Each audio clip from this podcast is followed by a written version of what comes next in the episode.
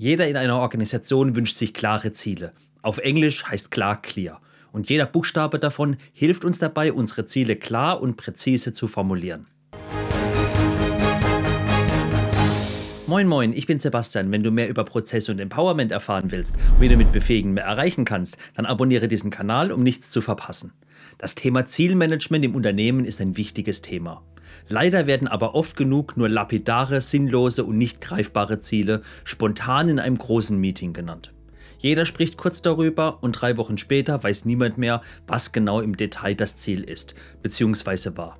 Und auf das Ziel hinarbeiten funktioniert erst recht nicht, wenn wir es nur spontan irgendwo mitbekommen haben und es sich auch nicht wichtig für uns anfühlt. Dabei haben Ziele doch so viel Macht.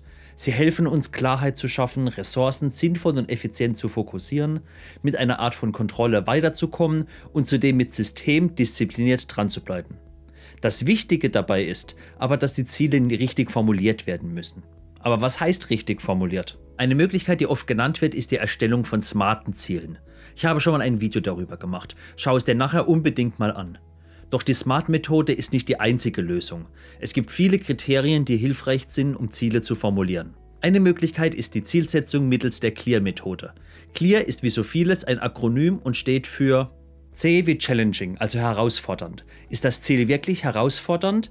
Etwas, was uns unterfordert, kann dann kein Ziel sein. L wie legal, also rechtmäßig. Ist das gesetzeskonform oder verstößt nicht gegen andere Vereinbarungen oder gar interne Unternehmensrichtlinien? Als Tipp, wenn es nur gegen Richtlinien verstößt, die intern sind, stell mal den Sinn dieser Richtlinie in Frage. Vielleicht ist es nur ein Relikt aus vergangener Zeit. E wie exciting. Ist das Ziel mitreißend, aufregend? Also haben wir Bock darauf? Ist es etwas, womit man sich identifizieren kann und darauf stolz sein kann? Mit dem A sind wir bei agreed, also akzeptiert, einverstanden. Ist das Ziel etwas, das von jedem Involvierten akzeptiert wird bzw. werden kann? Ist jeder bereit, das Ziel mitzutragen? Die Frage hört sich für dich vielleicht zu simpel oder sogar sinnlos an, aber wenn jemand nicht mit dem Ziel übereinstimmt, kann es extrem viel bringen, mit ihm darüber zu reden. Vielleicht hat er gute Gründe dafür, die uns dazu auffordern, das Ziel an sich in Frage zu stellen.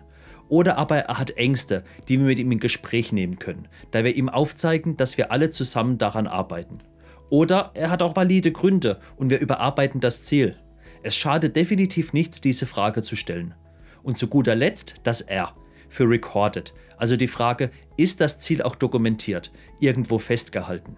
Klar, es muss auch gelebt werden, aber es ist auch hilfreich, dass es für jeden verfügbar ist, damit man es neuen Mitarbeitern zeigen kann, damit man nach einiger Zeit sich das Ziel nochmal verinnerlichen kann und vergleichen kann, ob es noch gültig ist, ob wir noch am richtigen arbeiten oder ob wir davon abgekommen sind.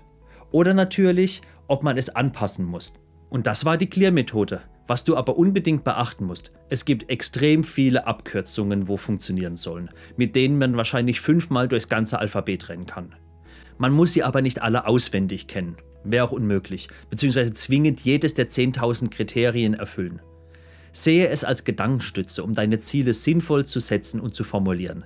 Und wie schon am Anfang gesagt, viele dieser Zielsetzungen sind für den Unternehmenskontext gedacht für persönliche Ziele passt das nicht immer perfekt, denn hier kommen noch Punkte wie Wünsche, Träume, Begeisterung und noch vieles mehr hinzu. Ein wichtiges Thema ist auch die Motivation, welche im privaten wie auch auf der Arbeit wichtig ist. Und wenn ich dich frage, was ist deine Motivation auf der Arbeit? Was ist deine Antwort? In meinem anderen Video bin ich darauf eingegangen. Schau es dir unbedingt mal an. Und hat mein Video dir gefallen, dann habe ich mein Ziel erreicht und würde mich über einen Daumen nach oben freuen. Und abonniere meinen Kanal, damit du mehr über Empowerment erfährst und nichts verpasst.